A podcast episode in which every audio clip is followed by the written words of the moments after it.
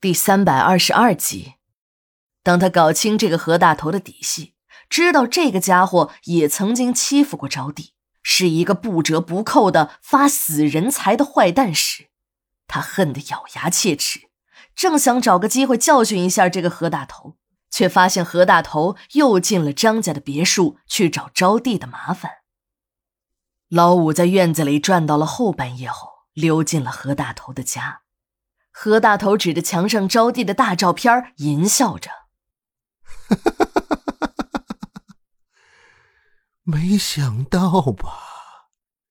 你这个死丫头，天天骂我癞蛤蟆想吃天鹅肉。今天晚上你还不得乖乖的陪老子？” 原本只是想教训一下这个何大头的老五。一听到这个家伙又想欺负招娣，还好像是掌握了招娣的短处，老五杀心顿起，干脆一不做二不休，干掉这个家伙。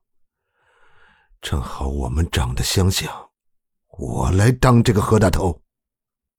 老五知道，他要是想让一个人死，很简单，他只需要咬上对方一口。处理完何大头的尸体。老五习惯性的来到了张家的别墅门前，当他远远的看见招娣站在院子里怒斥那两个女人时，他终于放心了。张家别墅门前，车里面坐着的两个女人，老五也认识，一个是张勇的母亲霞姐，另一个是张勇的前妻小莲。这两个女人是得知捉奸的消息才赶来的。霞姐有短处在何大头的手里，巴不得何大头死。小莲呢，更是一样，她希望这两个人被当场捉奸在床，自己和儿子还有回家的可能。但是这个结果让他们非常失望。两个女人正要开车离开时，霞姐却意外的发现了离自己不远处的何大头。剧情说回招娣死后，霞姐无论如何也不会想到，这个何大头其实是老五。老五想置霞姐于死地，已经不是一天的事儿了。自从招娣死后，何大头便接过了招娣复仇的接力棒。在霞姐的心里，这个何大头就是个不散的阴魂，都到了局子里还咬着自己，说是他害了自己的儿子和儿媳，还说的有鼻子有眼的。霞姐想好了，自己绝对不能这样忍下去。如果任凭事情这样发展，一切都会败露。自己要先下手为强，除掉这个危险的敌人。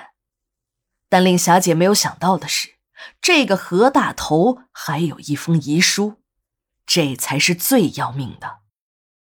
那个假何大头，也就是老五的尸体被火化了，连骨灰也没有留下。不过老五呢，已经没有遗憾了。他的这封遗书终于起了作用，利用这封遗书提供的线索，警察顺利的找到了拧断那具艾滋女尸，也就是招娣脖子的凶手。当警察冲进了张百万的家里，把一副冰冷的手铐戴在霞姐的手腕上时，这个表面上看起来带着点傻气的野蛮女人，其实更是一个心狠手辣的女人。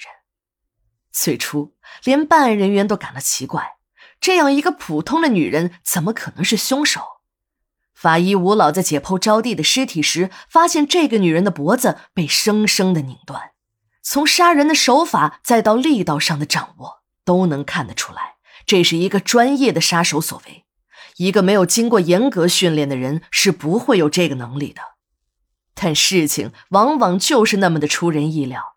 要不是霞姐主动承认自己杀死了招娣。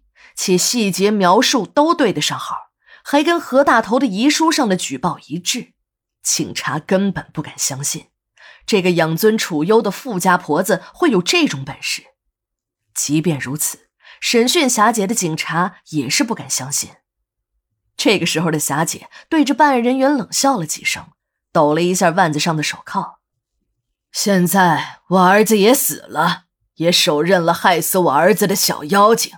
我也不想活了，我就告诉你们吧，哼，就你们这两个破铁圈子也能困住老娘？我是不想走，我要想走啊，你们谁也拦不住。说话间，两只手就像变戏法一样的从那手铐中就拿了出来。这还不算，那只钢制的手铐到了霞姐的手里，变得像面条一样的柔软。三下两下，一副完好的手铐变成了一团铁疙瘩。几个审讯人员愣了几秒，立刻慌了起来，纷纷拔出了枪。